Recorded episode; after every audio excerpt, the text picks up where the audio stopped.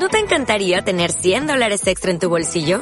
Haz que un experto bilingüe de TurboTax declare tus impuestos para el 31 de marzo y obtén 100 dólares de vuelta al instante. Porque no importa cuáles hayan sido tus logros del año pasado, TurboTax hace que cuenten. Obtén 100 dólares de vuelta y tus impuestos con 100% de precisión. Solo con Intuit TurboTax. Debes declarar para el 31 de marzo. Crédito solo aplicable al costo de la presentación federal con TurboTax Full Service. Oferta sujeta a cambios o cancelación en cualquier momento.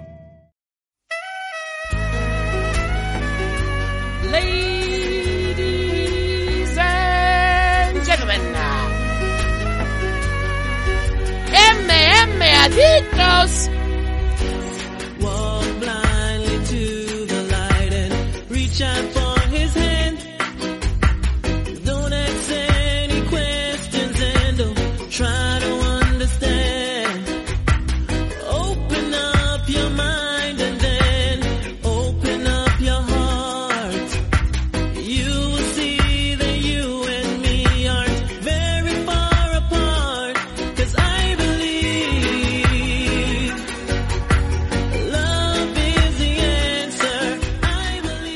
Muy buenas a todos, bienvenidos a un nuevo programa, una nueva edición de Meme Adictos. Hoy para hablar de UFC 274, concretamente la previa, obviamente, el evento no se ha celebrado. Y vamos a hablar de lo que va a ocurrir este próximo sábado, un nuevo pay-per-view de la compañía norteamericana. Eh, vamos con el tiempo justo, entonces vamos a hacer alrededor de una horita, así os vas a, vaya a tener tiempo de sobra para escuchar lo que es eh, esta previa. Vamos a centrarnos sobre todo en la main car, es lo más importante, lo que vamos a ver, porque es que además hay muchísimos combates, hay 15 enfrentamientos en total. Es una auténtica barbaridad, yo no sé por qué demonios han puesto de repente tanto, no es la primera vez que, lo hacen, pero sí que es verdad que por el momento parece que el tema de lesiones y tal está respetando a, a los luchadores, de lesiones, bajas por enfermedad, cortes de peso. Eh, de momento no hay incidentes, ya veremos cuando se celebren los pesajes, sí, sí. Pero bueno, de momento no. Y entonces tenemos 15 combates, que...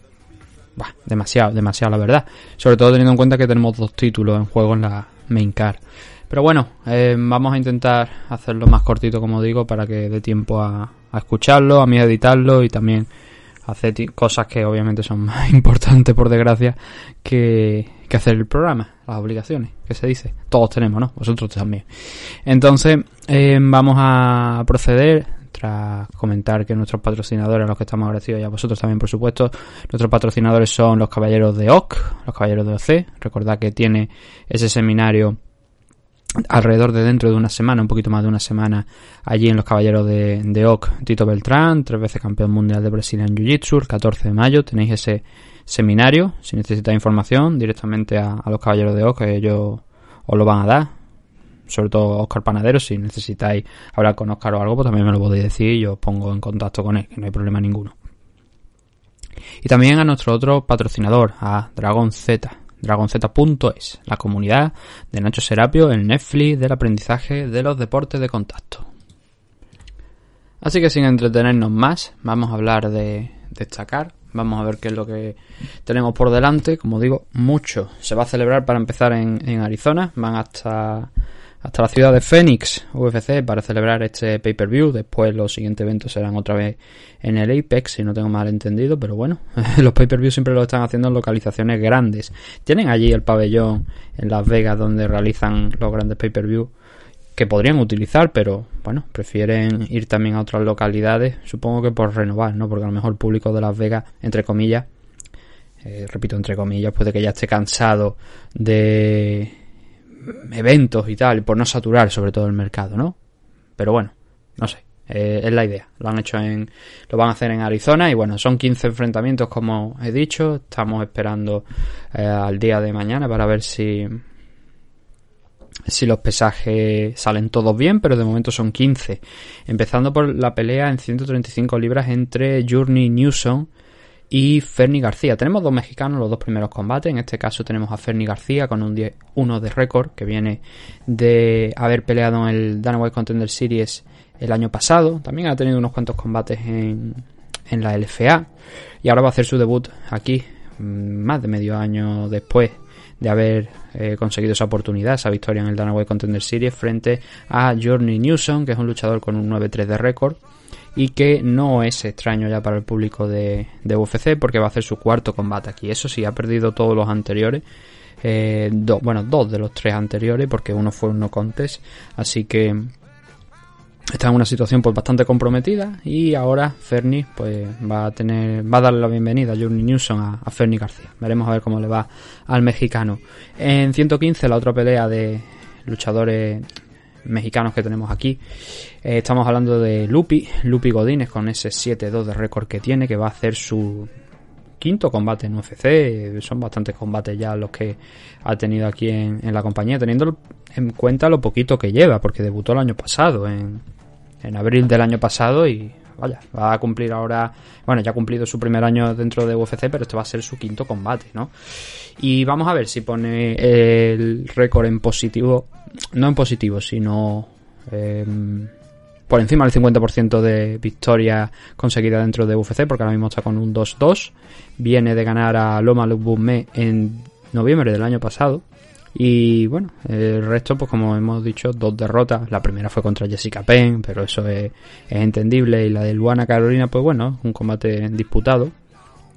Pero ahí está, en ese 2 ¿no? Ahora va a enfrentarse a Ariane Carnelosi, otra luchadora brasileña con un 14-2 de récord, que también lleva aquí ya mm, menos combates que ella, pero lleva ya tres combates aquí dentro de, de UFC en 115 libras, una luchadora fuerte, potente, solamente ha perdido...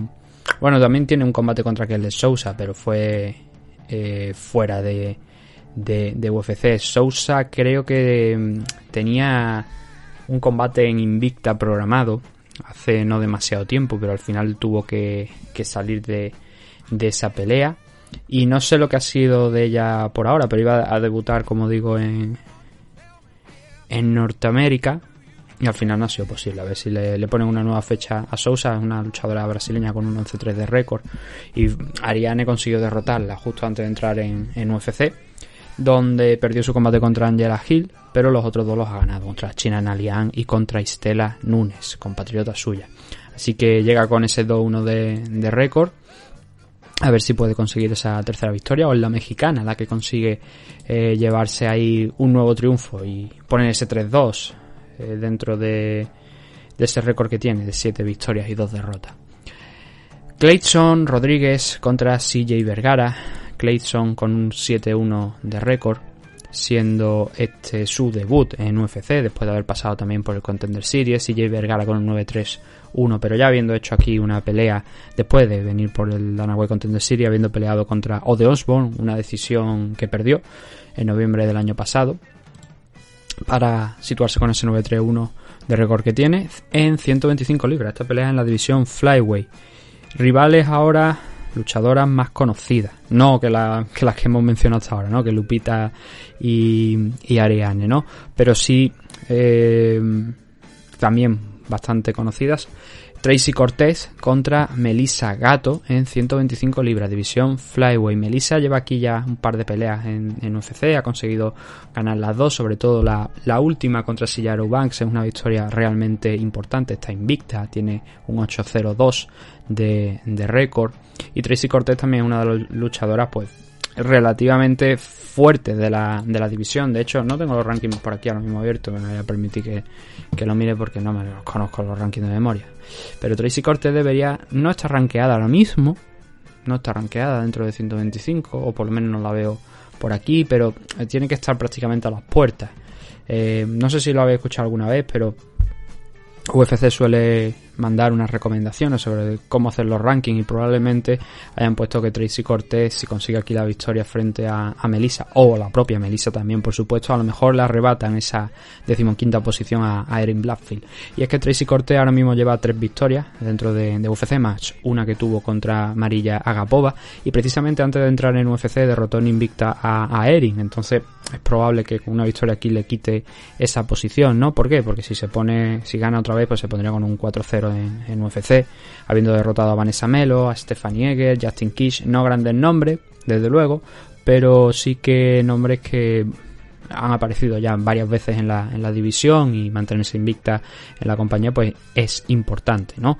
Así que puede ser que Tracy Cortés sume aquí la victoria. No, tengo las apuestas, vamos a echarle un vistacito también aquí a las apuestas, las tengo ya, las, tenía abiertas pero no las he comentado hasta ahora y así vamos viendo también cómo están las cosas.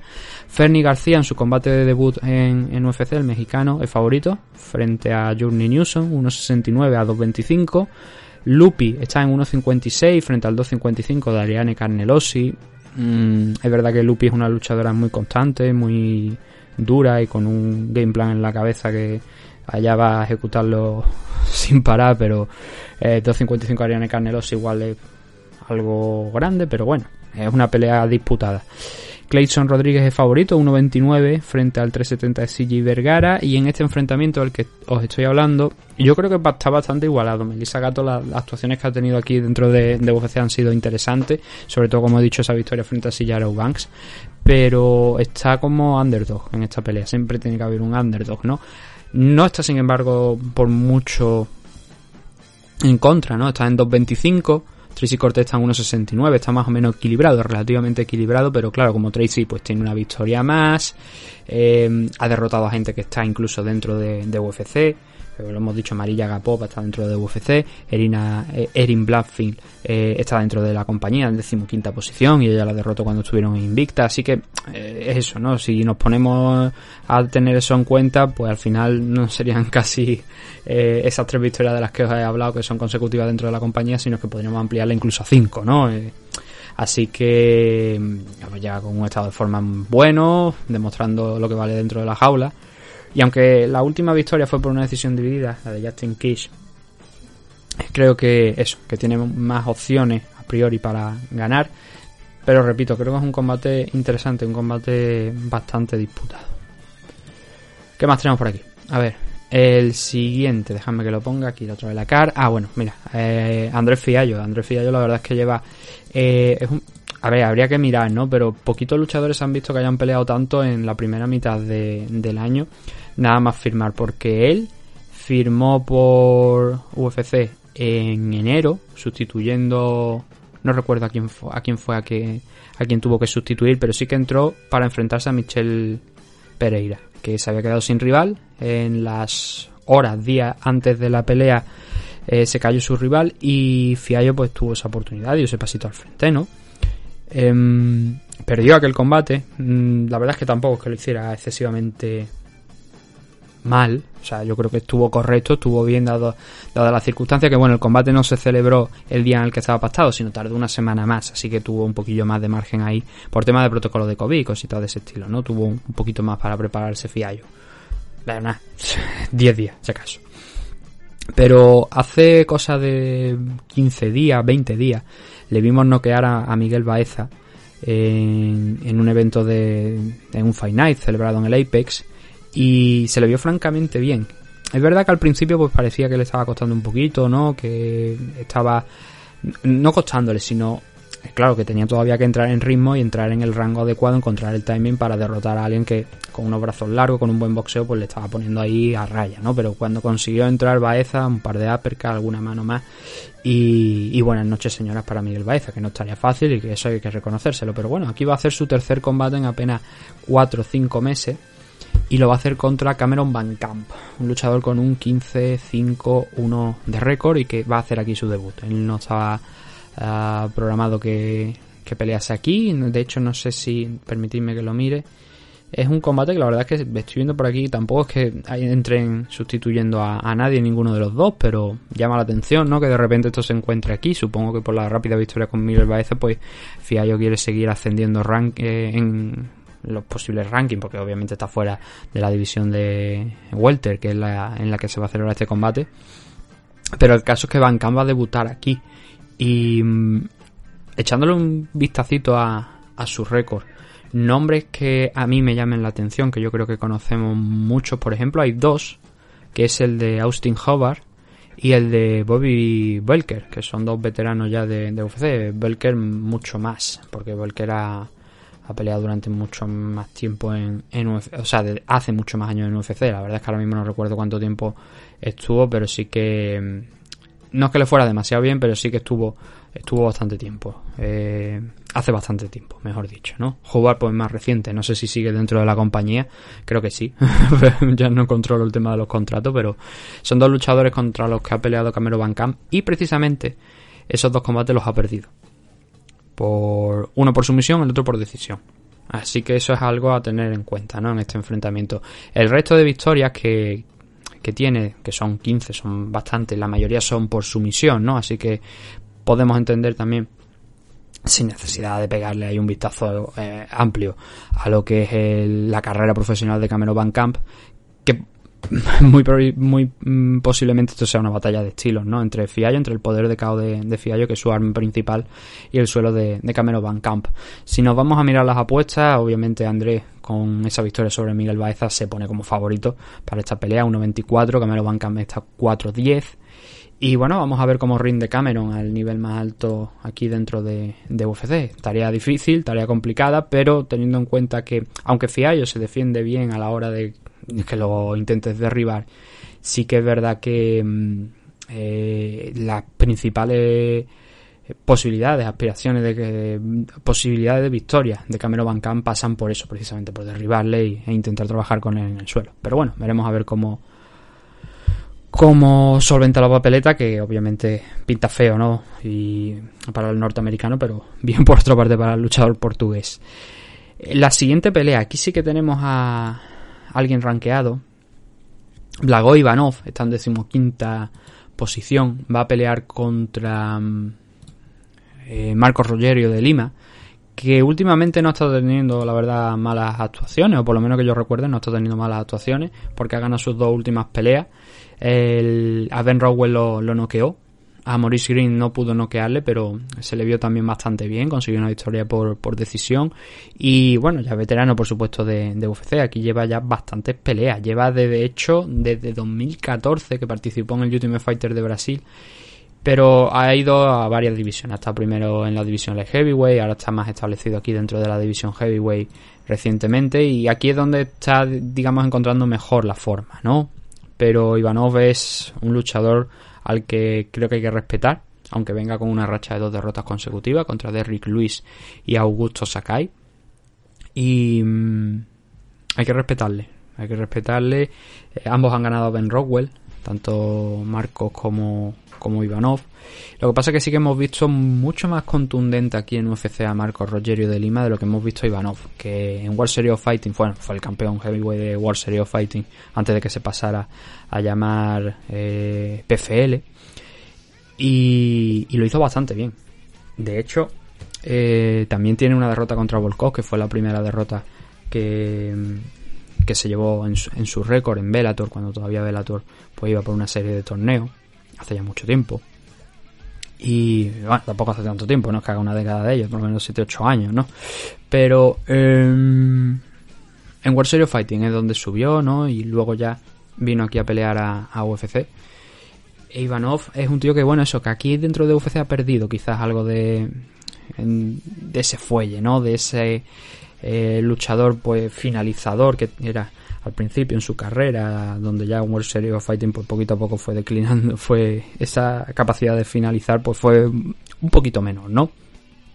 La cuestión aquí es que Rogerio de Lima se le ha visto que sí, que tiene una pegada interesante, pero que a veces sufre en el suelo y es donde precisamente han venido pues casi todas sus derrotas, han, llegado por, por ese método, por el método de la sumisión. Ivanov, a ver, se mueve bien en el suelo, por lo menos mejor desde luego que Marcos Rogerio de Lima y a lo mejor por ahí pueden ir los tiros de cara a este combate si ve que se le empieza a torcer. Desde luego el control, el intentar controlar la jaula, el intentar presionar a un rival contra otro, yo creo que eso eh, es de, debería ser de Ivanov, ¿no? Debería ser que tome esa iniciativa y Marcos Rogerio pues si puede mantener la, la ventaja de sobre todo porque hay que tener en cuenta una cosa y es que Rogerio de Lima no es un luchador tampoco mucho más grande que Ivanov, pero sí que tiene unos buenos centímetros de ventaja en, alcance sobre él, unos 7-8 centímetros me parece que son, 6 o 7, para ser exacto. Y de estatura no tanto, ¿no? Pero si pueden pelear por fuera, utilizar también la, las piernas, pues a lo mejor le complica mucho más la tarea, ¿no? De, de vencer esa distancia y entrar. En el tema de apuestas, Ivanov es favorito, 1.69, Marco Rogerio está en 2.25. No sé si habrán tenido en cuenta esto que os estoy comentando, pero bueno, es eh, la idea, ¿no? Es verdad que Ivanov debería ser favorito, sobre todo un luchador de, su tonelaje. Si es capaz de derribar y capaz de, capaz de ponerse encima, pues ya hemos visto lo que ha pasado en otras ocasiones. Gente como, por ejemplo, Romanov han derrotado a, a, a Marcos Rogerio de Lima, Stefan Struve, Obisan Pro también, Antigulov, y todos, como digo, por el mismo método, por, por la sumisión, ¿no? Así que no es. eh, no sería extraño ver a Ivanov intentar ese game plan. Más cositas que tenemos por aquí. A ver, déjame que cierre porque si no se me planta aquí con 20.000 cosas y no sé de lo que estoy hablando. Brandon Royal contra Matt Snell. No es el no son los encargados de cerrar teóricamente la la preliminar porque los encargados son Randy Brown contra Chaos Williams, pero bueno, Brandon Royal y Matt Snell se van a ver aquí las caras. Ahora mismo en la división Flyway están situados en eh, bueno, Matt Snell, sí, aquí está el noveno y Brandon Royal en sexta posición. Em, es un duelo importante. Em, aquí sobre todo lo que se busca es no perder mucho el, el- la zona de la parte alta, ¿no? Ambos vienen de enfrentarse en su último combate en el anterior a Rogerio Bontorín, que por cierto se ha confirmado que finalmente, después del percance que tuvo eh, al inicio, ¿no? Cuando se iba a enfrentar, o sea, no al inicio de su carrera en UFC, sino al inicio de la carrera de Manel Keipe en, en UFC, eh, sufrió una lesión, no pudo celebrarse aquella pelea, pero parece que al final eh, Manel y, Rogerio van a acabar chocando, ¿no? Se ha, dicho esta semana. Pero mientras tanto, pues bueno, Brandon Royal consiguió derrotar a, a Rogerio Bontorín, pero Matt Snell no. Matt Snell perdió por decisión unánime.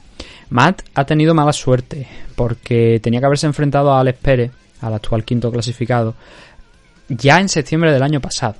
Pero diversos problemas de ir programándolo, de temas de cortes de peso. En, el primer caso, eh, recuerdo además que el problema, mm, entre comillas, problema, porque realmente Matt Snell no tuvo problema.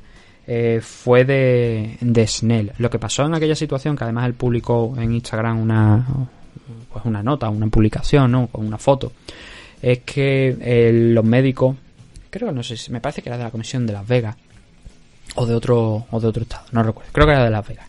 Dieron por cancelado la pelea que tenía a finales del año pasado contra Alex Pérez por temas de que le pusieron, bueno, le controlaron el pulso después de los pesajes y vieron que estaba, vieron que estaba muy alto y dijeron, no, no, la pelea es automáticamente cancelada, cuando minutos antes los médicos le habían dado el visto bueno. Llegó por lo visto un segundo médico, comprobó eso y le canceló la pelea. Él se quejó, él dijo que si hubiera venido unos minutos más tarde habría visto que sus pulsaciones eran normales, que es algo que pasa absolutamente en todas las ocasiones en las que él ha dado el peso, pero que dice que es algo normal, ¿no? Sin embargo, pues bueno, cancelaron aquella pelea, que se trasladó a febrero, que volvió a cancelarse porque fue en aquella ocasión al Pérez el que falló el peso. Y finalmente, pues bueno, Matt Snell, después de este eh, viaje de cerca de medio año, ¿no? Con, con Alex Pérez, sin que se pudiera concretar esa pelea finalmente dentro de la jaula, pues va a enfrentarse a, Brandon Royal. Pero viene eso, viene de perder contra Roger y Bontorín. No ha tenido un mal camino aquí dentro de lo que cabe Matt Snell dentro de, UFC. Lo que os he dicho, no está ahora mismo en, en novena posición, pero sí que es verdad que Brandon Royal es un rival eh, complicado, un rival complicado que se mueve bien en standing, pero que sobre todo sorprende. No, bueno, no sorprende, porque realmente es donde ha conseguido un alto porcentaje de victorias, pero se mueve muy bien arriba, pero su especialidad es el suelo, ¿no? Sin embargo, por ejemplo, ha sido sometido por Alessandro Pantoja. Brandon, con Brandon Moreno tuvo una lesión que provocó que, claro, ocurriese la finalización. Pero esos han sido sus tres últimos combates. La victoria contra Rogerio Bontorín, una decisión dividida, y luego esas derrotas anteriores contra Pantoja y Moreno. En el caso de Matt Snell, perdió contra Bontorín, anteriormente había ganado Tyson Nam, pero también perdió con Alessandro Pantoja, ¿no? Eh, ambos se manejan bien en el suelo. Mm, así que probablemente se anulen el uno al otro, pero sí que es verdad que el favorito para esta pelea es Brandon Royal. Está en 1,42 ahora mismo, 2,95 para, para Matt Snell. Así que mm, sí, es relativamente normal, ¿no? Que esté Royal por encima. Vamos a meter un poquito de acelerón porque nos quedan bastantes peleas todavía.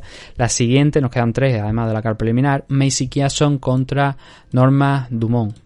Bueno, lo primero es ver si Norma Dumont es capaz de dar el peso, ¿no? Que sería la, el, el primero de los, de los temas. Aunque estoy viendo por aquí que la pelea está programada para ser en la división featherweight. Entonces, claro, esa excusa de, de Norma Dumont pues ya no existe, ¿no? Él si va a dar en 100 la- el peso en 135 porque ella está peleando en 135. El problema es que, bueno, ha estado peleando las dos categorías de peso. De hecho, ella en los dos últimos enfrentamientos ha peleado en 145. No sé si he dicho 125, si he dicho 125, disculpa. Bantamweight y Featherweight. Entonces en 145 la verdad es que le ha ido bastante bien. Ha derrotado a Felicia Spencer, ha derrotado a Aspen Ladd. Así que se puede decir que esa gran parte de esa división inexistente ya se la ha limpiado. Literalmente, porque claro, ganas a Aspen Ladd, ganas a Felicia Spencer, 245, eh, ya no te queda nada. Pero también había peleado en 135, no una vez solamente. Falló el peso y dijeron, no, no, vámonos a, a la división buena, Featherweight. Entonces Macy Kiason va a hacer esta subida que tampoco es extraña porque fue campeona del Ultimate Fighter en esta categoría de peso, pero como pasó en aquel que yo ya lo pronostiqué, digo yo, esto va a pasar por cojones, ¿no? Que realmente muchas de esas luchadoras de 145 libras, encima al ser una división inexistente, lo más probable era que acabasen bajando 135. Macy Kiason fue de esas luchadoras que acabó bajando 135. De hecho, está rankeada en 135, está en la división Bantamweight, está ahora mismo en la posición número 11 pero también otras luchadoras que participaron en ese eh, torneo. Norma Dumont está en, la posición número 15, estoy viendo aquí de la división Bantamweight, no sé cuándo habrá entrado, pero esto es realmente irreal, esto es falso, esto es falso, porque tiene un combate en 135 que además creo que no, eh, ese lo ganó contra Ashley Evan Smith, perdió en el combate de debut contra, contra Megan Anderson, pero eso fue en 145, ¿no? Esto es algo, como digo, totalmente irreal, o sea, Norma Dumont no puede estar rankeada en la 135 con un combate que ha ganado, no tiene sentido ninguno, pero supongo que a lo mejor este, es- esa entrada puede que se hiciese antes de, de este enfrentamiento contra Messi Kiason. Desde luego no esta semana, pero quizás antes para justificar esta pelea aquí contra, contra Macy, ¿no? En 145 libras. Eh, como os decía, no fue Macy la única, ¿no? Que entró en UFC. Hemos visto casos de luchadoras, creo que me parece que Bea Maleki eh, participó aquí, hemos visto a Stoliarenko, también la hemos visto en 135 si no recuerdo mal, eh, Pani Kianza especialmente, que está rankeado un puesto por encima de Macy Kiason, también ha peleado en, en la categoría Bantamweight viniendo de ese Ultimate Fighter la división Featherweight, fue, por si tenéis curiosidad, fue el mismo que ganó Juan Espino. Y bueno, el caso es eso, ¿no? Que Norma Dumont funciona muy bien en la división, bueno, muy bien, bastante bien en la división Featherweight, pero no cortando. Mm, Y ella es más 145 que, que Macy Kiason. No sé hasta dónde puede llegar Macy, eh, más allá de las 145, aunque por aquí veo que su última pelea fue en 145 porque se fue hasta las 148 libras incluso. Así que deduzco que es bastante pesada. Fue contra Raquel Pennington. Mm, bueno, un combate que no nos dice mucho, pero a lo mejor si Norma Dumont consigue derrotar a, a Macy Kiason, desde mi punto de vista favorito para ganar, no sé si se estará en las apuestas. Sí, 1.44 para, para Norma, 2.85 para Macy, que a pesar de lo poquito que ha peleado Norma Dumont, que está con un 7-1 de récord solamente, da buenas sensaciones, transmite buenas sensaciones en esa categoría de peso. Macy, Macy tiene una pelea más y esa pelea más es una derrota contra Raquel Pennington en su último enfrentamiento pero me gusta Norma Dumont para este. Me ha gustado lo que he visto de ella hasta ahora, me, me, me gusta para esta pelea. Por eso yo también la pongo como favorita. Ahora mismo está en 1.44, 2.85 para Macy Kiason y lo veo coherente, lo veo lógico, ¿no? Eh, Macy es well-rounded, es decir, sabe hacer de todo. Pero el problema es que Dumont es más contundente a la hora de hacer eso. Entonces, claro, puede que sea una noche complicada para, para Macy. El último combate no es el siguiente, ¿no? Porque creo que todavía queda uno más. Sí, efectivamente. El siguiente es el de Francisco Trinaldo contra mm, Danny Roberts, que va a ser en 170 libras. Así que sube, no por primera vez, porque ya lo ha hecho en ocasiones anteriores, pero sube aquí, eh, bueno, concretamente en su último enfrentamiento ya peleó en 170 libras Francisco Trinaldo, que fue una derrota contra Mulin Salihov. Eh, no, no, perdón, los dos últimos, los dos últimos enfrentamientos de Trinaldo han sido en 170 libras. Perdió contra Muslin Salihov y luego venció a Dwight Grant en octubre del año pasado por decisión dividida. Incombustible Francisco Trinaldo, uno de esos luchadores ya muy muy veteranos, pero que sigue peleando y estando fuerte, un 27-8 de récord, 43 años, y va a pelear contra Danny Roberts, contra Hot Chocolate, 18-5 de récord, carrera irregular aquí dentro de, UFC, y eso que ya lleva bastante tiempo aquí en, en la compañía, pero que ahora viene, va, viene bien, viene relativamente bien, derrotando a Selim Imadaev y a Ramazan MF, esta victoria especialmente importante. Eh, por supuesto, to- las dos en 170 libras, es donde él ha estado realizando su carrera todo el tiempo, si no recuerdo mal. Me parece que ha estado peleando siempre en 170 libras aquí dentro de, de UFC. Y mm, buenas posibilidades de ganar este, esta pelea. Tampoco es que le vaya a llevar a nada, pero oye, vencer a un veterano como Francisco Trinaldo siempre está bien. Lo que pasa que es lo que he dicho, ¿no? Trinaldo es un tío que mm, a su edad a lo mejor su rendimiento debería haber empezado a, a disminuir. Sin embargo, no diría que es todo lo contrario, pero el tipo se mantiene y el tipo se mantiene con muy buenas actuaciones. Así que es un combate que es impredecible desde mi punto de vista. Sí que es verdad que a lo mejor por juventud, Danny Robert tiene 34 años, quizá a lo mejor un puntito más de, eh, de importancia debería tener en esta pelea, pero no sé ni siquiera si estará en las apuestas, a ver, vamos a mirar. Tenemos por aquí a... Aquí, Danny Roberts contra Francisco Trinaldo. A ver, están prácticamente iguales. 1.87 de Francisco Trinaldo. Ha llegado hasta en 1.91. Que es precisamente en lo que está Danny Roberts. Bueno, está un poquito por encima, 1.95. Hubo momentos donde llegó a estar en 1.91, pero entiendo que lo han estado poniendo casi siempre como underdog. Pero vaya, ya estáis viendo la diferencia. 1.95, 1.87, eso no es diferencia. Eso no indica la enorme igualdad que hay entre ambos. Y por último, y nos vamos a pasar seguramente de la hora porque acabamos de llegar a esto y, y todavía llevamos media hora, en el décimo, repito, décimo combate de la CAR preliminar, si no se cae nada, décimo combate de la CAR preliminar, vamos a tener a Randy Brown contra Chaos Williams. 14-4 para Randy Brown, que viene de mm, eh, vencer a Jared Gooden, también de haber sometido con un solo brazo, además, recuerdo que yo lo puse de portada porque fue bastante curioso, ¿no? Ver un rear naked choke a Alex Oliveira, el cowboy, que ya no está en la compañía, si no recuerdo más, creo que lo habían cortado, pero fue impresionante, ¿no? Ver ese- esa sumisión, no es extraña tampoco, pero sí llamativa, ¿no? Porque con un brazo es complicado.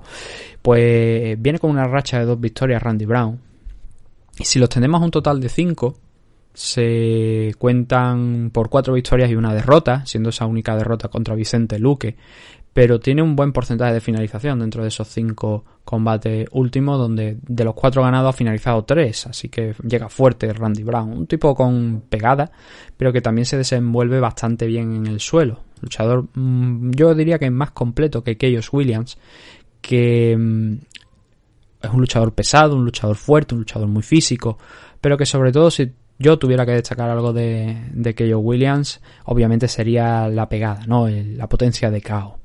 Eh, Randy Brown a lo mejor le da por buscar el suelo para eludir, para evitar que Randy, que, que Keio Williams le pueda acabar noqueando. Pero eh, al ser un combate bastante físico, sobre todo por el lado de Keio Williams, la verdad es que es una incógnita. Tiene, eso sí, un 50% nada más que de, de defensa de takedowns, pero lo que os vengo a contar, Miguel Baeza fue su último rival de Keio Williams y se puede considerar que Baeza tuvo un combate complicado aquella noche porque mm, estuvo intentando en múltiples ocasiones, sobre todo en el primer asalto donde estuvo pues tuvo muchas oportunidades de someter a, a Keio Williams. Esta pelea tocó el suelo en el primer asalto y luego en el tercero acabó noqueando lo que ellos a, a Miguel Baeza, pero eh, no se le vio tampoco muy cómodo a, aquellos Williams. Desde luego, él no es un tío que vaya a buscar eh, los takedowns. Alguna, en alguna ocasión sí que lo ha intentado, pero que no le es efectivo. Por ejemplo, tenemos el caso también de Michel Pereira, que es la única derrota que hasta ahora tiene aquellos Williams dentro de, de UFC, dentro de los cinco combates que ha disputado, y que llegó por por una decisión contra Michel Pereira, pero ahí fue derribado en dos ocasiones. Otros luchadores lo han intentado, pero no lo han conseguido. Y bueno, él creo que fue el primero en incumplir la norma Abdul Razak Alasan, que es la norma Abdul Razak Alasan, el de o Abdul te noquea en el primer asalto o vive lo suficiente para acabar eh, ganando la decisión. Que yo William eh, rompió esa regla porque le noqueó en el primer round. Así que no vivió lo suficiente para ganar la decisión, sino que lo noqueó en el primer asalto. Repito, eso nunca se había dado aquí dentro de, de UFC y de hecho mm, ha sido el único que lo ha hecho porque las otras derrotas de Abdul Razak Alasan han llegado por ese método, han llegado por la por la decisión, toda. O gana por, o gana por KO en el primer asalto o pierde por decisión. Menos en el caso de Keio Williams, ¿no? Combate disputado. Ya digo que a mí Randy Brown me gusta bastante como ganador de este enfrentamiento. Sin embargo, en las apuestas están dándole como underdog. No por mucho, eso sí, un 83 para Keio Williams, 2 para Randy Brown. Supongo que tiene que ver con el, el ratio de finalizaciones de, de Keio Williams aquí dentro especialmente de, de UFC, donde de esas cuatro victorias que os he dicho, tres han llegado por, por el caos, dos en el primer asalto, la última contra Miguel Baeza un poquito más, fue en el tercero, pero también estaba teniendo una pelea bastante decente, bastante controlada. Si hubiera ido a decisión, a lo mejor la cosa habría cambiado. Yo creo que por aquel momento mm, puede que estuviera o bien 1-1 o bien 2-0 en favor de, de Keio Williams, eso sí. Pero ahí, eh, poquito, por poquito, por poquitín, que diría el maestro ya fallecido, Héctor del Mar, ¿no?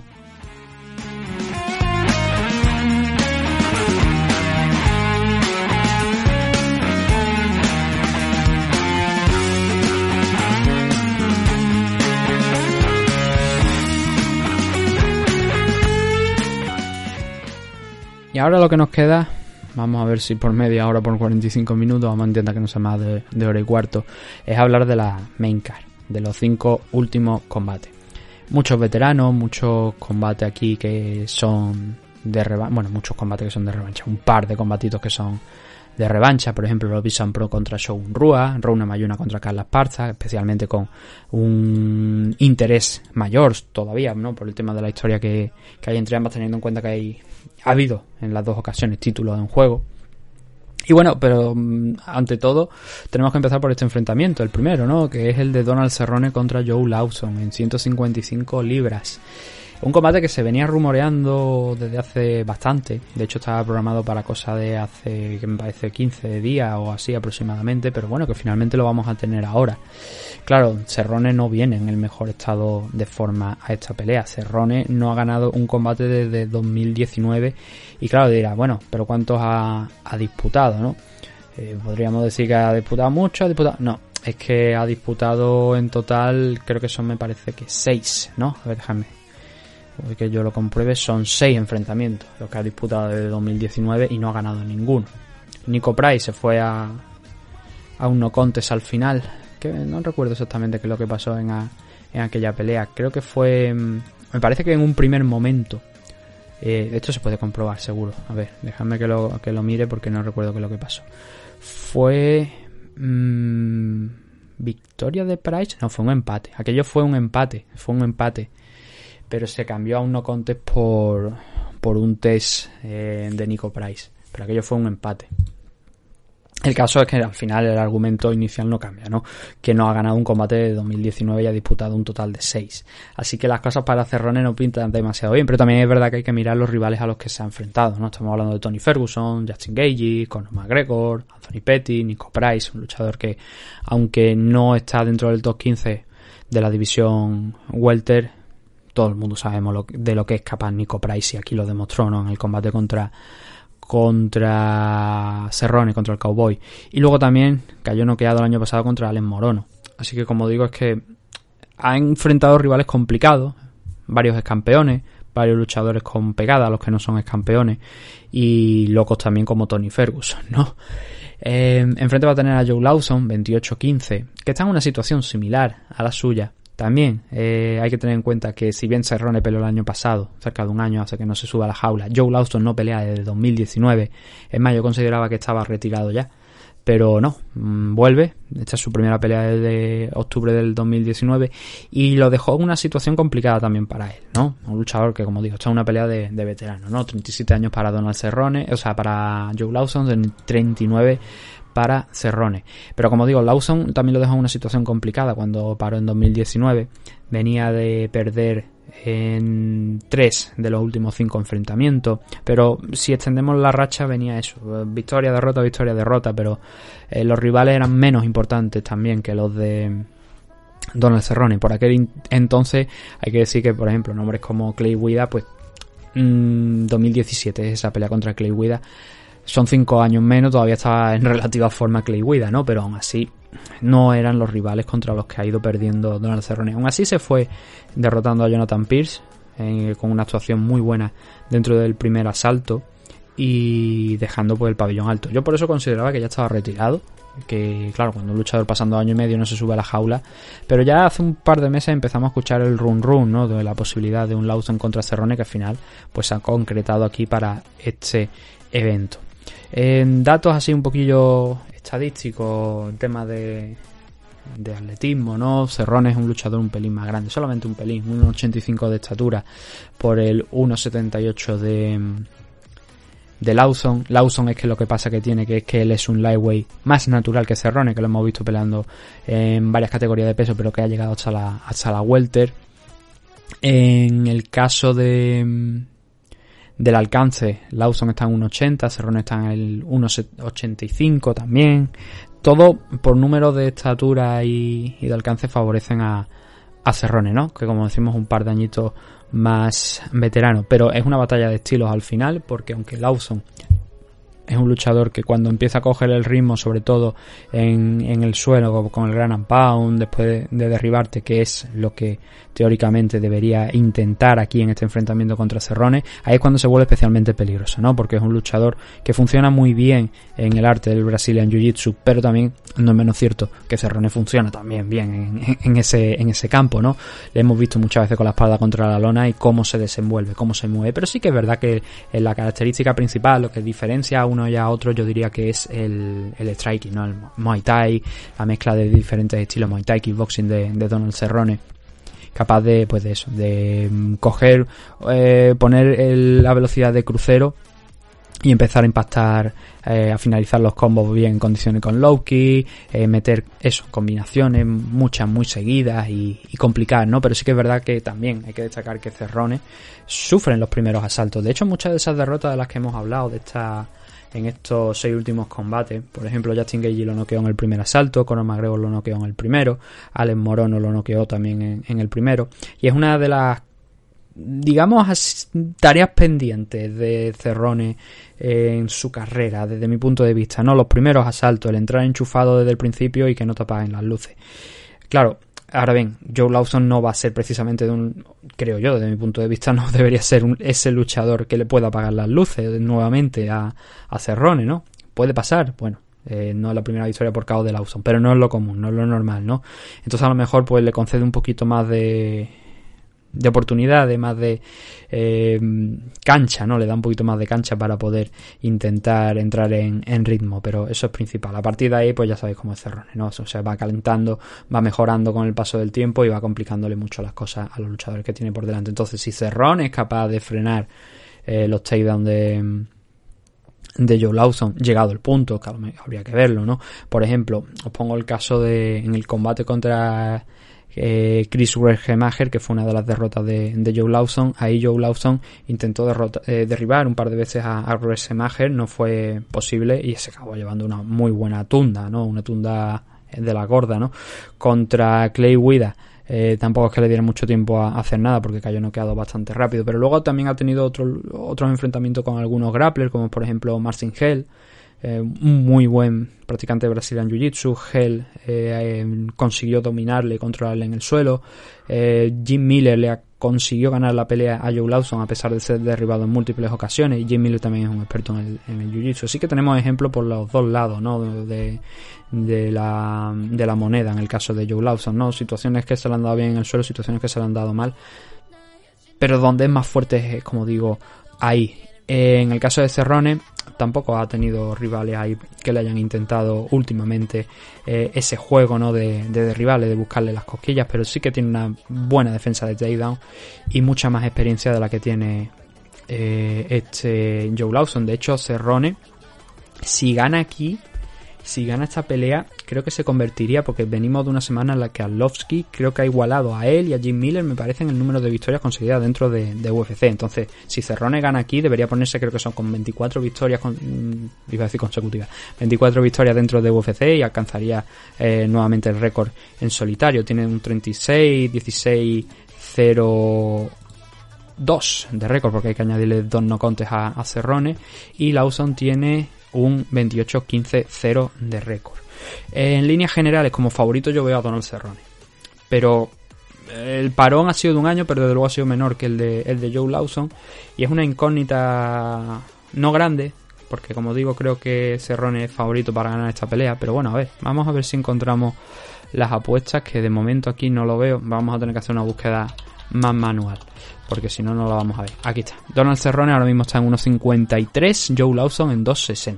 Eh, ya digo, es lógico, ¿no? Es lógico por los combates empiezan de pie, Lawson lleva mucho más tiempo de, de, parón, pero bueno, duelo de veteranos como decimos aquí en 155, eso es importante también, no va a ser en 170, van a obligar a Cerrone a cortar ese peso extra para, aunque luego lo recupere, pues por lo menos para hacer el esfuerzo, ¿no? Ya que Joe Lawson pues mm, es mm, prácticamente imposible verlo en 170. Y como decimos, más veteranos los que tenemos ahora.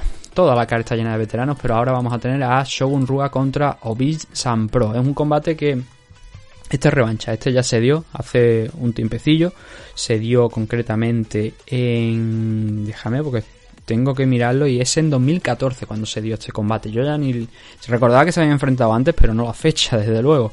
Fue en 2014 y acabó con una victoria de Obi-San Prono, quedando a Shogun Rua en muy poquito tiempo. El tiempo oficial 34 segundos de aquel enfrentamiento. Y mira que ha llovido, ¿no? Son ya 8 años y la edad no, no perdona. Sobre todo no perdona a las rodillas de, de Shogun. Eh, yo creo que Shogun ya debería haberse quedado quietecito en su casa, pero va a intentar conseguir una más, una victoria más. De hecho, no pelea desde 2020. Desde noviembre del 2020 perdió contra Paul Craig. Fue eh, sometido a base de golpes, se rindió después de, de los golpes que estaba lanzando Paul Craig y ese fue su último enfrentamiento, allá por 2020. De antes había ganado en ese mismo año a Antonio Rogerio Nogueira, otro luchador ya que ya estaba a la puerta. De, de hecho, me parece que fue su último combate eh, de Mino, Minotoro, porque este estamos hablando del hermano, no de. Eh, de, de Minotauro, ¿no? No estamos hablando de Big Nog, sino de, del pequeñito. Pequeñito entre comillas, claro. un luchador también de 205 libras. Y lo consiguió derrotar Shogun. Anteriormente, a, o sea, anterior a ese combate había empatado contra el propio Paul Craig. Bueno, vamos a ver cómo se le dan la revancha aquí ahora a, a Shogun, ¿no? Recuerdo que no es el primer caso eh, que ha tenido de revancha. Eh, perdió, por ejemplo, en, en, el primer combate contra Lyoto Machida. Bueno, perdió, pero aquello fue una decisión muy, muy polémica. Aquella decisión debió, yo creo que objetivamente, quien, quien haya visto aquella pelea contra Lyoto, creo que mmm, muchos de nosotros estaremos de acuerdo que Shogun realmente ganó aquel primer enfrentamiento contra, contra Lyoto Machida. Pero bueno, tuvo que ir a un segundo enfrentamiento justo después de, de aquel primero y noqueó a Machida en el primer asalto. Ahí no especuló. Ese fue uno de, la, de, los combates de revancha ¿no? que, que ha tenido. Luego también eh, perdió el cinturón contra Forrest. No, el cinturón no, porque el cinturón lo ganó Forrest, creo que fue contra Rashad Evans, me parece que fue. O contra. ¿Quién ganó? No sé, ahora no recuerdo contra quién ganó el, el cinturón eh, Forrest Griffin. Creo que fue contra Rashad Evans. No lo recuerdo, da igual, es un dato que ahora no viene al caso, ¿no? Pero Shogun perdió en su debut en UFC contra, contra Forrest Griffin y tiempo después lo acabó también noqueando en el primer asalto.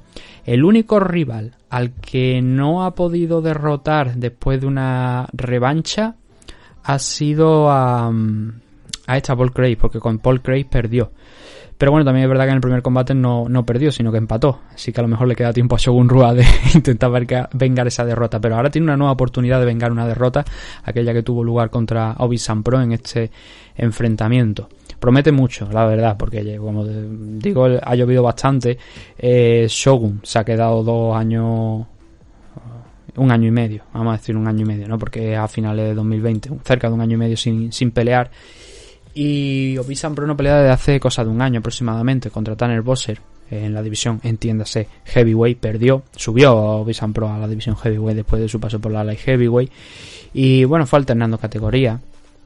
Ahora viene con una racha de dos derrotas. Yamaha Hill en, en 93 kilos, en 205 libras. Y Tanner Bosser en la división Heavyweight.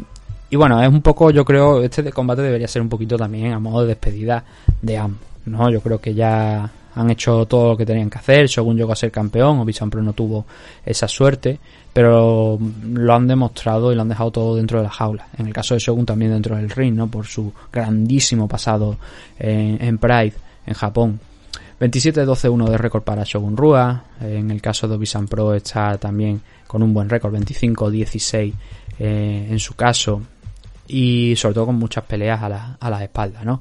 Eh, tema físico, como os podéis imaginar también, pues Obisan Pro es un poquito más grande. Un luchador que pelea en la heavyweight es un poco más grande, ¿no? Que, que Shogun, 1,91 de estatura, 2,03 alrededor de 2 metros y 3 centímetros de alcance, eso son 10 centímetros más que en el caso de Shogun. Shogun tiene un metro 85 de, de estatura. El problema está en el alcance, ¿no? Que a lo mejor lo que puede explotar mucho más Obisan Pro. Es un luchador que lo vemos a veces que se encierra atrás, que deja que sean los otros rivales los que tomen el control, pero precisamente eso lo suele utilizar porque ese alcance le beneficia, ¿no? Entonces, mmm, si ve venir de lejos a su rival, es capaz de soltar el tarascazo y que su su rival en esa noche se encuentre patas arriba mirando al techo, ¿no? Es un poquito lo mejor lo que le puede acabar pasando a Shogun. Ya le pasó una vez en el primer enfrentamiento y acabó siendo noqueado por, por Obisan Pro, pero Shogun debe medir, debe tener cuidado. Eh, si tiene ese cuidado consigue pasar entre las manos de, de Obisan Pro, yo creo que Shogun ha demostrado tener mucho más recursos en el striking que, que San Pro. Por contra, si estamos valorando el trabajo de suelo, San Pro nos ha sorprendido de hecho es uno de los pocos luchadores y creo que el que más victorias ha conseguido por una sumisión muy característica por el Bonflu. Eh, y no solamente por esa, sino también por, por otro tipo de sumisiones, ¿no? Pero eh, el trabajo específico de San Pro en el suelo, un luchador más pesado, como acabe por encima de, Shogun, a lo mejor se le complica la cosa. Shogun tiene una buena defensa de takedown, también hay que reconocerlo, pero mmm, quizás contra un tipo tan, tan pesado, a lo mejor es cuando se le complica un poquito la cosa, ¿no? Eh, Paul Cray, bueno, no tuvo problema ninguno para derribar a, a Shogun, pero Paul Cray creo que en temas de suelo está por encima realmente de, de Obi Sampro. Eh, tampoco es un luchador que, a ver, he dicho que tiene bastantes victorias por, ese método de sumisión ¿no? de, del Bonflu, pero es un luchador que eh, la característica principal es eh, recurrir a las manos, eh, a los golpes. Pero si se le complica la pelea o si bien ve que hay una diferencia entre ambos que puede explotar, a lo mejor es cuando recurre al suelo, pero tampoco penséis que yo estoy diciendo ahora mismo que Wisan Pro sea un wrestler o algo, no, no estoy diciendo eso, digo que tiene recursos en el suelo que pueden que sean a lo mejor un poquito mayores que los de Shogun, desde luego un poco más eh, proclive quizás esa situación de trabajar en el suelo de lo que es eh, Shogun, ¿no? Que no es que sea cojo tampoco en el suelo, lo hemos visto en multitud de, ocasiones que se defiende bastante bien a la hora de buscar dormir la pelea para buscar aire, pero que quizás aquí en este combate no es la mejor opción para, para Shogun, ¿no? Eh, favorito, a ver, es difícil. Yo creo que Shogun debería haberse ya eh, quedado en su casa y no volver a subirse a la jaula. Es mi punto de vista, es mi opinión.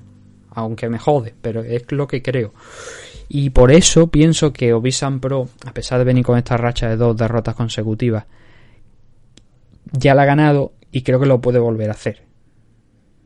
Porque es un luchador que está por encima, desde luego, de, de la división Light Heavyweight.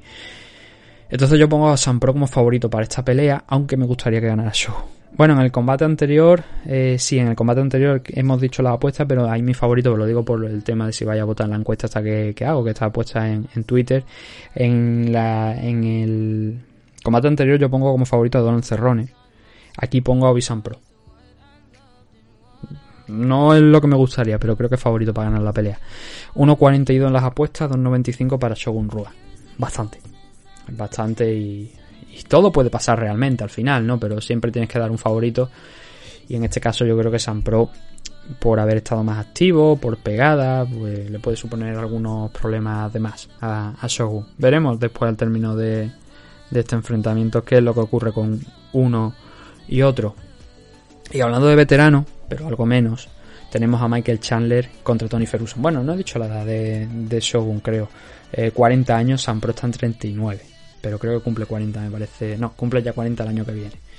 Shogun tiene que cumplir los 41 en noviembre, así que bueno, un poquito incluso más veterano que, que Sam Pro. Entonces, ahora los siguientes, menos veteranos, eso sí que, que Shogun y Kobe Sam Pro, son Michael Chandler eh, y Tony Ferguson en 155 libras. Prueba de fuego, muy importante, no para Chandler, sino para Tony Ferguson. Chandler ya se ha probado, Chandler ya ha demostrado lo que puede hacer encima de la jaula de, UFC. En Bellator, por supuesto, ya lo hemos visto. Ha ganado como mínimo, que yo recuerdo un par de veces el título de la división Lightweight, eh, Mr. Bellator se podría decir. Ahora ese, ese trono lo ha heredado Patricio Pitbull. Realmente estaban los dos ahí al mismo nivel, ¿no? Tanto él como, como Pitbull Freire, como Patricio, estaban a ese mismo nivel de ser Mr. Bellator por el número de combates disputados y por los años que llevaban la empresa pero Chandler ahora pues saltó a, UFC.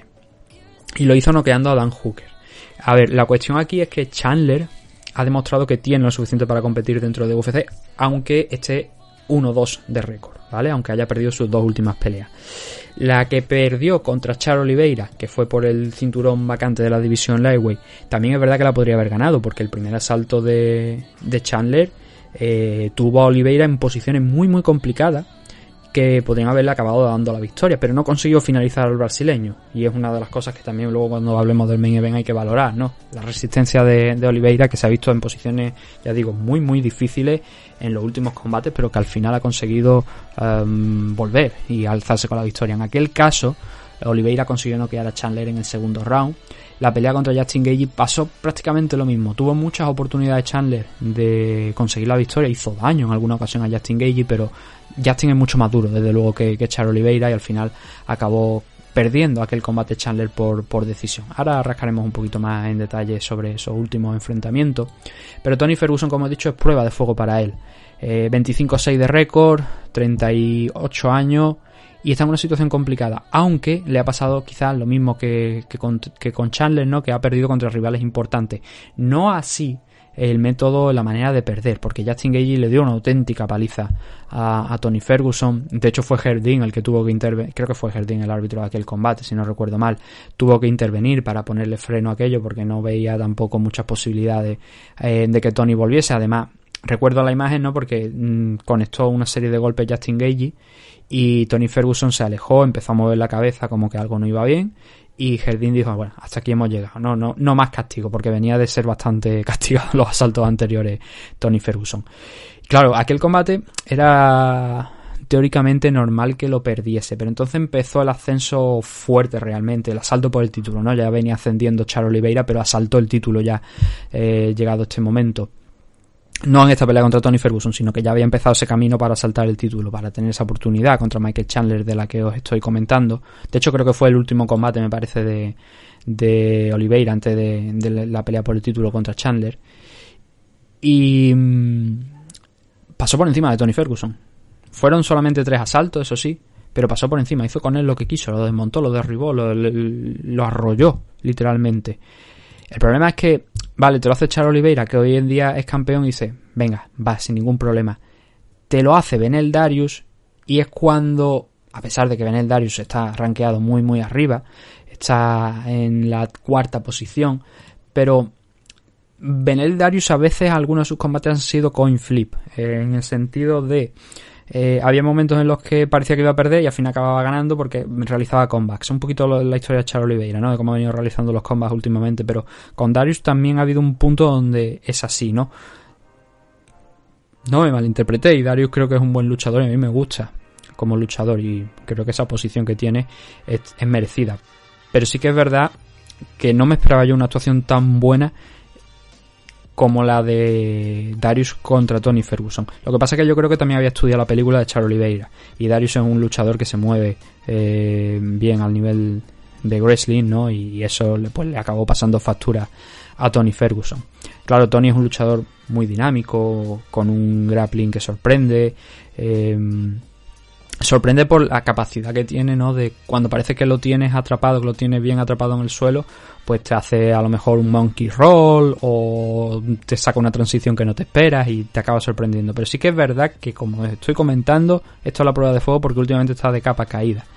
Y si no es capaz de competir contra Chandler de tú a tú y le vuelven a pegar un repaso, eh, será muy malas noticias para Tony Ferguson porque ha empezado a decaer, pero ha pegado un bajón tremendo, porque hay que recordar que este hombre sumó, creo que del margen de, no sé fueron 13, 14 victorias consecutivas, llegando a ser campeón interino, no pudiendo optar al, al título luego de la, de la categoría de, de peso por los problemas que hubo de cuando fueron a, a enfrentarse él y, y Javi, no hubo la, la posibilidad. Bueno, fue campeón interino, ¿verdad? Sí, sí, fue campeón interino contra Kevin Lee. Es que estaba mirando que, claro, la, la pelea contra Justin Gage fue por el cinturón eh, interino también de la división Lightweight, que luego lo unificó con, con Javi, ¿no? Pero eh, él no tuvo la oportunidad de unificar ese cinturón con, con Javi porque se iba cayendo la pelea, ya sabéis, creo que fueron hasta cinco veces, me parece, la que se canceló aquella pelea, ¿no?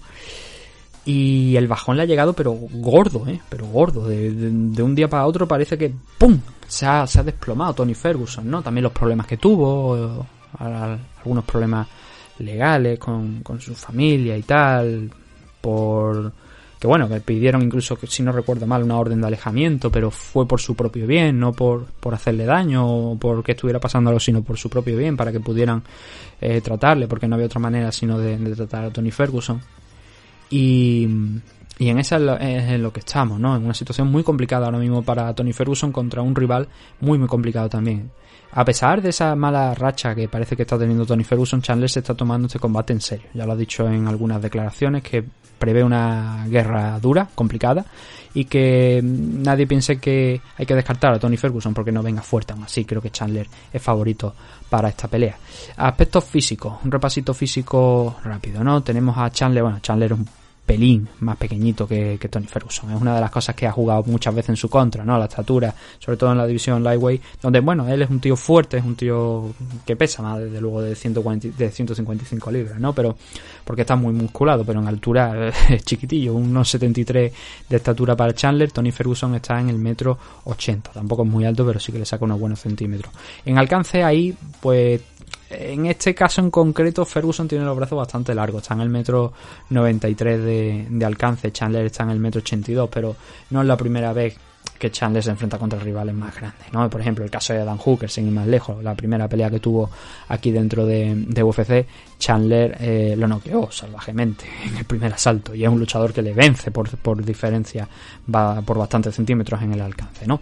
Fuera de eso, en el striking, donde él tiene la pegada, donde Tony Ferguson tiene la imaginación, ¿no? La, el ser poco ortodoxo en algunos de esos golpes y una dinámica y una capacidad para pelear en un ritmo altísimo, Chandler se podría decir que tiene la ventaja de, del wrestling. Yo lo diría tal cual, yo diría que él tiene la ventaja del wrestling, pero que tiene que tener ojo con el grappling de, de Tony Ferguson. Ya depende, a partir de aquí yo creo que el que tiene la mano buena dentro de la partida de póker es Chandler, ¿no? Es el que a priori, pues eso, llega como favorito, tiene que...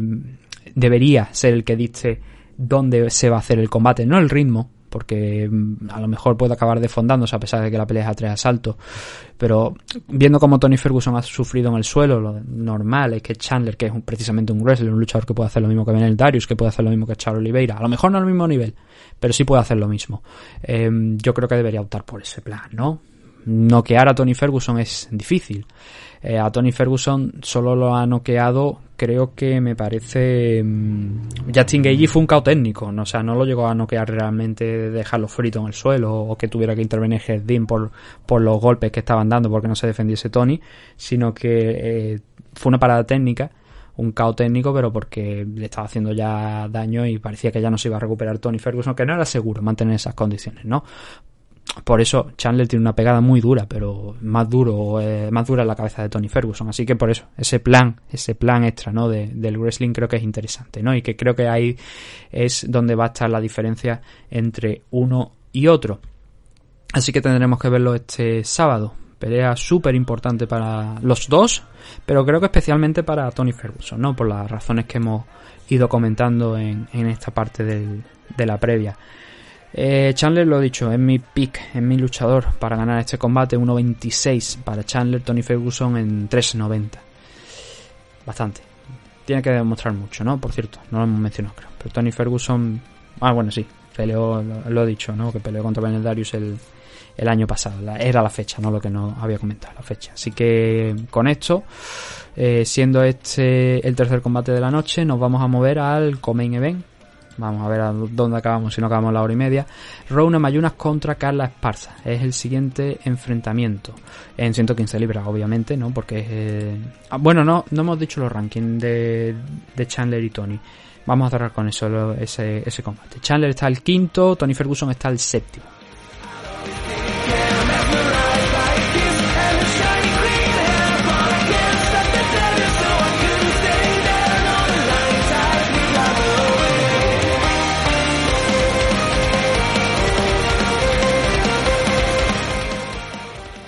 Ahora sí, nos vamos con ese main event de la noche entre Rauna Mayuna y Carla Esparza. Un enfrentamiento que, bueno, eh, es también una revancha que data de el 2014 cuando se enfrentaron en la final del Ultimate Fighter, Ultimate Fighter 20, el estreno de la división Strikeway y que acabó ganando Carla Esparza por eh, sumisión en el tercer asalto a Runa Mayuna por un Rear Naked Choke, una de las sumisiones preferidas de, de, de Mayuna, también por otra parte, porque hemos visto que es muy capaz de encaramarse a la espalda de sus rivales y acabar sometiéndola ahí. En aquel caso, como digo, ganó Carla. Ahora, yo creo que la película es totalmente diferente. Mm, Rona Mayuna progresa mucho, Carla Esparza creo que no tanto, yo creo que se ha mantenido fiel a su estilo, pero Rona Mayuna sí que ha evolucionado mucho, se mueve mucho mejor en standing, el striking sobre todo ha evolucionado una auténtica barbaridad, un footwork tremendo, un timing aún mejor y en el suelo siempre se ha movido bien, ¿no? Eh, lo ha demostrado con bastante victoria en su haber por, por mm, sumisión, pero ha ido evolucionando más a esa parte de striker que de grappler. Entonces Carla Esparza va a tener que mm, sufrir esa amenaza. Además teniendo en cuenta que Carla Esparza no es precisamente la luchadora más grande de la categoría de peso, es chiquitita, ¿no? Tiene una desventaja de por suerte, no para ella, no demasiado en el alcance, una desventaja de 5 centímetros, pero en altura ya son 10 y en tema de, peso, pues bueno, puede que Carla Esparza, que es una luchadora que es natural, pueda cargar a lo mejor un poquito más con más de fuerza, pero tiene primeramente que alcanzar a la Runa Mayuna y esa es la tarea principal y es la tarea más difícil que creo que tiene por delante Carla Esparza en esta pelea. Derribar a Ana Mayunas es complicado. No solamente porque pueda tener una defensa de takedown bastante buena, que la hemos visto, sino por alcanzarla, por llegar a ella, por iniciar el contacto. ¿Por qué? Porque Namayuna, como estoy comentando, ha evolucionado, ha crecido en esa línea y se mueve muy bien, mantiene muy bien la distancia y se le complican mucho las cosas a sus rivales últimamente. Y como también os estoy comentando, la defensa de takedown de, de ha mejorado y es complicado derribarla, ¿no? Em, sobre todo, más que derribarla, el mantenerla en el suelo, pero em, si alguien puede hacerlo, especialmente el mantenerla en el suelo, es Carla Esparza porque ya lo ha demostrado. Entonces, este combate, eh, aunque ten- tenemos ese antecedente, ¿no? Pero tenemos que. sirve también para medir la progresión que ha tenido en Rona Mayuna. Si realmente ha progresado en esa defensa de, de takedown, que creo que sí. A pesar de, como estoy diciendo, que Weili San pues la consiguió derribar en múltiples ocasiones, pero tampoco ejercer precisamente mucho control. También eh, por supuesto, Namayuna consiguió controlar a, a por buena parte también de los asaltos donde lo intentó. Pero mm, sí, fue derribada, pero no controlada. Esa es la cosa, ¿no? De si Carla Esparza va a poder controlarla, especialmente en el suelo, añadiendo eso a la dificultad de alcanzarla, ¿no? Es una pelea dura, pero que tampoco se podía aplazar más en el tiempo, porque Carla Esparza viene con una racha de mm, cinco victorias consecutivas, habiendo derrotado prácticamente todo lo que estaba ahí más o menos en línea para ese título, pero bueno, nombres además, pues por ejemplo como Alexa Grasso, Michelle Watterson, Marina Rodríguez, una victoria de, de Carla Esparza muy importante para justificar esta oportunidad por el título y la última contra Shannon Young. Así que con esa racha de cinco victorias, pues va, y la historia que tiene ya con Rona Mayuna, nos vamos a ir a, a esta pelea, a esta pelea de, del sábado. Vamos a echar un vistacito, bueno, ya lo hemos comentado, ¿no? El aspecto, en aspectos físicos, le ahí unos buenos 5 centímetros a, a Carla Esparza en alcance, Rona Mayuna, otros 10 en, en estatura, así que eso se va de su lado, ¿no? Esparza es la luchadora más veterana, 34 años. Y eh, en récord, eh, Carla Esparza tiene un 18-6-0 ahora mismo de récord. Eh, Rona Mayuna tiene un 11-4. Como bien sabéis, la campeona es eh, Namayuna. En sus últimos 7 enfrentamientos ha derrotado a Michelle Watterson, dos veces a Johanna, cuando, se proclamó campeona, la primera contra Johanna, pero también volviendo a defender el título contra la luchadora polaca en un segundo careo, en una segunda pelea. Eh, fue noqueada por Jessica Andrade con un slam. Me llamó la atención escuchar hace poco a Rona Mayuna decir que gracias al slam de eh, Jessica Andrade los dolores suyos en el cuello desaparecieron. Y es un poco contradictorio porque estuvo en torno a un, año de baja después de aquella pelea contra Andrade precisamente por ese motivo, por el slam. Estuvo cerca de un año de baja. A ver, no todo el año relacionado con problemas de cuello, pero sí gran parte de ello. Así que te quitó el dolor, pero por poco te deja paralítica. Es lo que quiero decir, ¿no? Que es lo que no, no acabo yo muy bien de entender. Eh, luego Namayuna se vio nuevamente las caras contra Andrade, a la que derrotó por una decisión dividida. Y luego vinieron los dos enfrentamientos contra Wei San, donde se proclamó campeona nuevamente tras derrotar a la luchadora china. Y meses después, medio año después, el año pasado, noviembre, derrotó nuevamente a Wei Li San por una decisión dividida. Un poquito más justo, desde luego, esta última pelea que la anterior, porque la primera fue un caos en el primer asalto, con muy poquito tiempo disputado. Pero bueno, que sirvió para volver a conseguir el título y nuevamente defenderlo. Eh, veremos, por tanto, si ahora es capaz de vengar la derrota que tuvo contra Carla Esparza en 2014. Yo creo que sí, yo creo que Namayuna es favorita para ganar esta pelea. Y creo que tampoco es muy necesario el analizar los últimos enfrentamientos de una y otra en, en, este, en esta previa, porque las bases son bien claras. En el caso de Carla Esparza es wrestling, wrestling, wrestling y más wrestling. Si no le funciona eso, tiene un problema. Puede competir en standing, vale. Pero si no le funciona al suelo, si no es capaz de derribar a, a su rival, es cuando sí que sí mm, sus eh, posibilidades de victoria empiezan a disminuir claramente. Porque si se mueve en el striking, desde luego Namayuna puede acabar pintándole la cara porque Namayunas ha competido con las mejores strikers de la división. El caso de Weili San, el caso de, de Johanna, la pegada de Jessica Andrade también ha competido con, con ella. Y Carla Esparza no está precisamente dentro de esa categoría de mejores strikers de la división, ¿no? Así que eso, es wrestling. Y por parte de Namayuna, una vez te derriben, si es que te derriban, si es que te alcanzan, como, como he comentado, mmm, sabe defenderse. Probablemente también se levante sin pasar muchos apuros, y en el striking sí que debería controlar ella la situación, ¿no? Es una pelea que muy probablemente acabe llegando a los cinco asaltos si no hay una maravilla antes de tiempo. Y desde luego por parte de Runa Mayuna en, en, todo caso, no por parte de Carla Esparza. Así que un combate que normalmente creo que será pues a las 5 de la mañana, ¿no? 5... Yo creo que por ahí, 5 de la mañana. Si lo vaya a ver en directo, preparar un, un, café o algo porque debería ser un combate bastante largo. Que obviamente considero a Rona Mayuna es mi favorito para ganar esta pelea. Y si nos vamos a la apuesta está en 1.50 y Carla Esparza está en 2.70. Es así. O sea, es que no hay otra vuelta de hoja. Por lo que digo, porque Namayuna ha crecido, ¿no? Pero veremos a ver.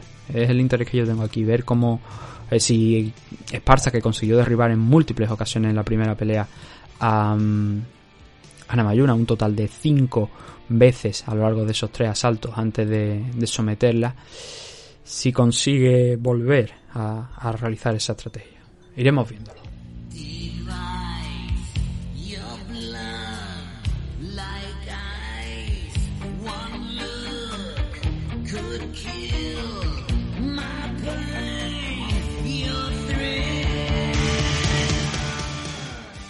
Y ahora, pues lo que nos queda, como os podéis imaginar, es el último enfrentamiento, es la última pelea de la noche, ese Charles Oliveira contra Justin Gagey. Y así de inicio, lo que podemos decir es que es la segunda oportunidad de Justin Gagey de alzarse como campeón de la división Lightweight de UFC. Y a su mismo tiempo, esta va a ser la segunda defensa de Charles Oliveira del cinturón. Creo que la gran mayoría sabéis los antecedentes. Entonces, vamos a recordarlo brevemente, de todas formas, por, por tema de... por si hay alguien que no. Y luego ya vamos hablando de lo que es el enfrentamiento en sí. A ver, ahora mismo Oliveira creo que vienen con s- 10 combates consecutivos ganados. Ganado, me parece que... Déjame que lo mire. Son 3 y 3, 6 y 3, 9, 10. Sí, son 10 combates consecutivos ganados. No tiene que estar muy por detrás, la verdad, del récord de, de Cerrone eh, y compañía. Que bueno, vamos a ver si Cerrone lo supera este fin de semana. Cerrone, Miller y, y. Puede que esté ahí bastante cerca Charo Oliveira porque lleva muchísimos años en la empresa, ¿no? Pero hablábamos de evolución con Rona Mayuna. Tenemos que hablar de la evolución de, de Charo Oliveira, ¿no? Eh, y Justin Gagey también ha evolucionado, pero claro, quizás a lo mejor es menos completo que, que, Oliveira. Y eso que Gagey no, desde luego, no que tenga precisamente un mal wrestling, pero no es un luchador que intente esa estrategia de- del wrestling. Claro, en el caso de esta, pelea, de este choque entre Oliveira y Justin Gagey, me vaya a disculpar si estáis escuchando un motor de fondo, pero es que yo no puedo hacer nada para callarlo. Los del puto taller que están cerca del estudio, así que eh, si estáis escuchando un ruido de fondo como de un motor, es lo que hay. Pero me está desconcentrando a mí, que eso es lo peor de todo. A ver, entonces, lo que estaba diciendo. Eh, no es un combate, desde luego, para que Justin Gagey pruebe el wrestling porque Charo Oliveira tiene el récord de victorias por sumisión dentro de, UFC. De memoria, no sé cuántas. Creo que me parece que son en torno a los 16, sí, creo que puede, pueden ser, pero son un número auténticamente brutal de victorias que llevas por, por sumisión dentro de UFC. 14, 15 o 16, creo que anda por esa cifra exactamente, ¿no? Y eso sí, la evolución de Oliveira ha evolucionado muchísimo. La parte del, del Brazilian Jiu-Jitsu la teníamos todo muy muy clara, ¿no? Hace años de, oye, este tío es un maestro del Brazilian Jiu-Jitsu, lo acabo de mencionar, ¿no? El récord de sumisiones que tiene. Pero además, en los últimos años ha añadido el striking, ha, evolucionado el striking, lo ha desarrollado y se ha convertido tanto en una amenaza como en standing, por un ritmo muy alto, como en, en el suelo.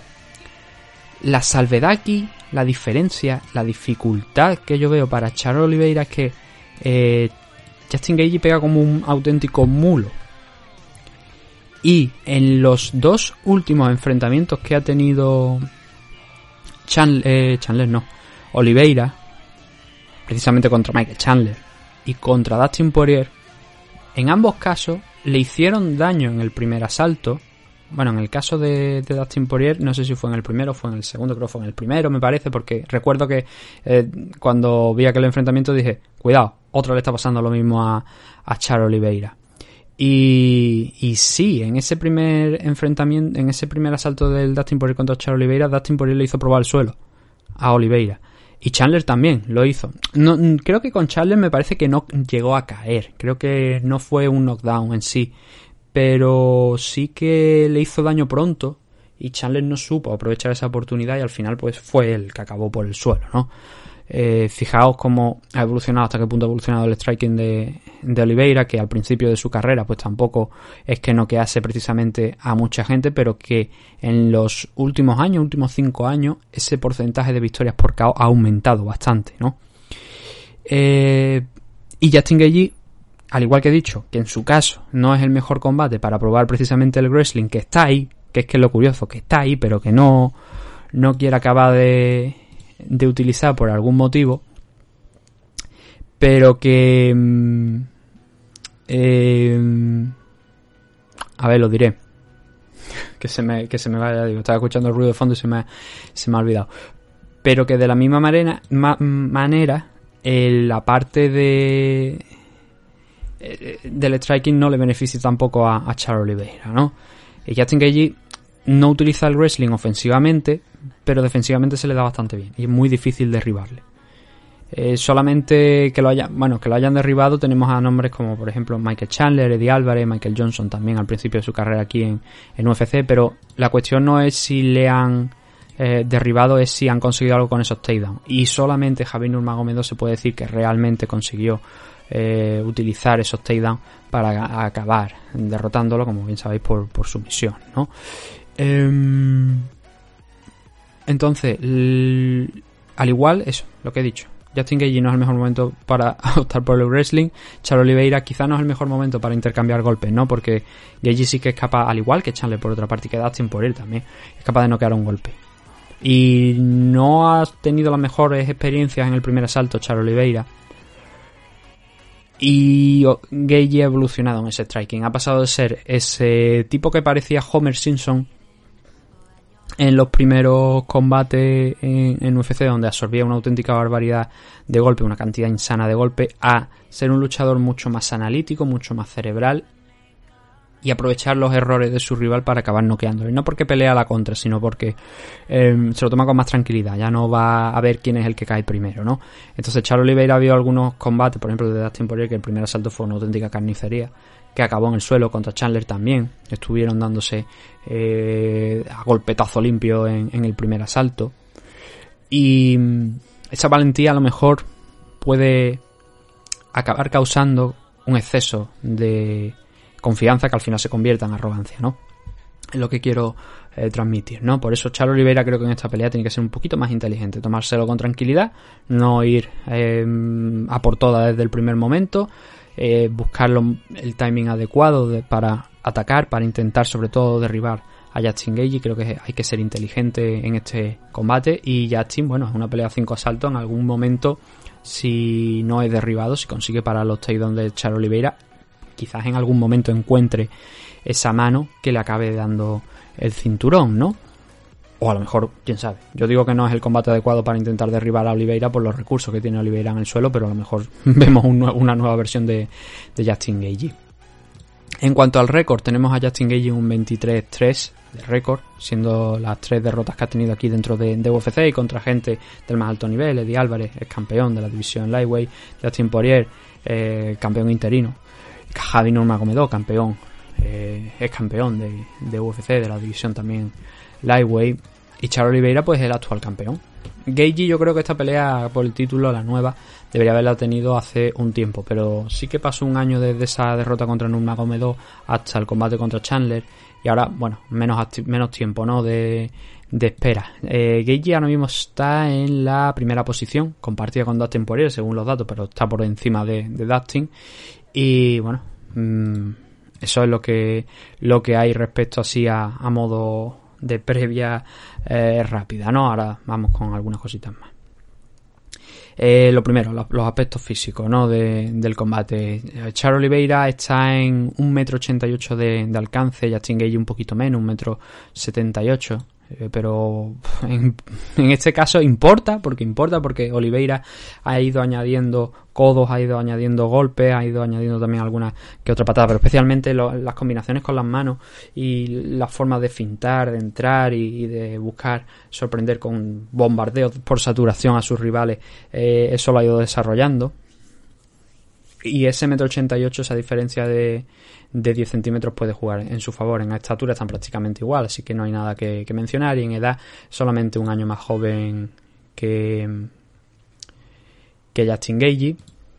Y sus últimos combates ya lo hemos comentado, ¿no? Eh, cómo sufrió Oliveira en los primeros asaltos contra Dustin Poirier, contra Michael Chandler, pero cómo acabó consiguiendo esa victoria por finalización en ambos casos. A, a Dustin lo, lo, acabó sometiendo, a Chandler lo, lo acabó noqueando al inicio del segundo asalto. Pero es eso, ¿no? La, capacidad que tiene de trabajo. En los últimos combates, antes de, del límite, ha acabado sus peleas, pero. Y es verdad que nunca ha llegado a cinco asaltos, a pesar de tener eh, varios combates ya, más allá de los de, los del título, ¿no? Ha tenido algún que otro combate a cinco asaltos, pero siempre ha encontrado la forma de finalizarlo antes de, del tiempo. Entonces, claro, es una cuestión que yo creo que eh, Oliveira tiene cardio para aguantar los cinco asaltos, Justin Gage también, así que hay muchos campos en los que están por igual. Y creo que va a ser una pelea muy interesante tanto en standing, a pesar de lo que estoy diciendo, ¿no? Por la evolución que ha tenido Oliveira, pero la pegada de Justin Gage siempre va a estar ahí. Va a ser por eso una pelea interesante en standing. Y en el suelo, la cuestión es si va a conseguir eh, Oliveira si va a buscar el takedown y si va a conseguir derribar a a porque nos ha mostrado que tiene una muy buena defensa de, de takedown. Fuera de eso, pues bueno, si consigue derrotar Char Oliveira a Geiji, le quedarán yo creo que dos grandes objetivos, Mahache y Darius, pero eso ya es algo que tendremos que hablar el sábado, ¿no? Una vez ocurra este enfrentamiento. Por eso digo que es una pelea que al final, en gran parte, todos conocemos los antecedentes, todos sabemos qué es lo que podemos esperar aquí de, uno y otro, porque llevamos viéndolo muchos años. Tema de apuesta, ¿vale? Oliveira obviamente es favorito, porque tiene más a su disposición que, que Justin Gagey. Por eso favorito. No porque Gagey no sea precisamente peligroso, porque no pueda noquearle, o porque no pueda aguantarle abajo cuando le intente derribar. Sé que lo intenta. Pero tiene más armas, eh, Char Oliveira. Entonces, en el caso donde tiene más armas y tal, ese poder de caos es importante. Pero mm, quizá a lo mejor no tanto como para reflejarlo en las apuestas, salvo que te llame Francis Engano. Así que Char Oliveira es mi pick para ganar este enfrentamiento y en las apuestas también. Eh, En esta ocasión, eh, viendo ahora, echando un poquito la vista hacia atrás durante este programa, casi todas, mm, yo creo que todas mis picks realmente van con los favoritos que luego están aquí en las apuestas, pero es que creo que es un comba- es un evento de favoritos este. No es un evento ahí de, bueno, igual sí, por aquí, por allá. No, creo que es un evento de favoritos.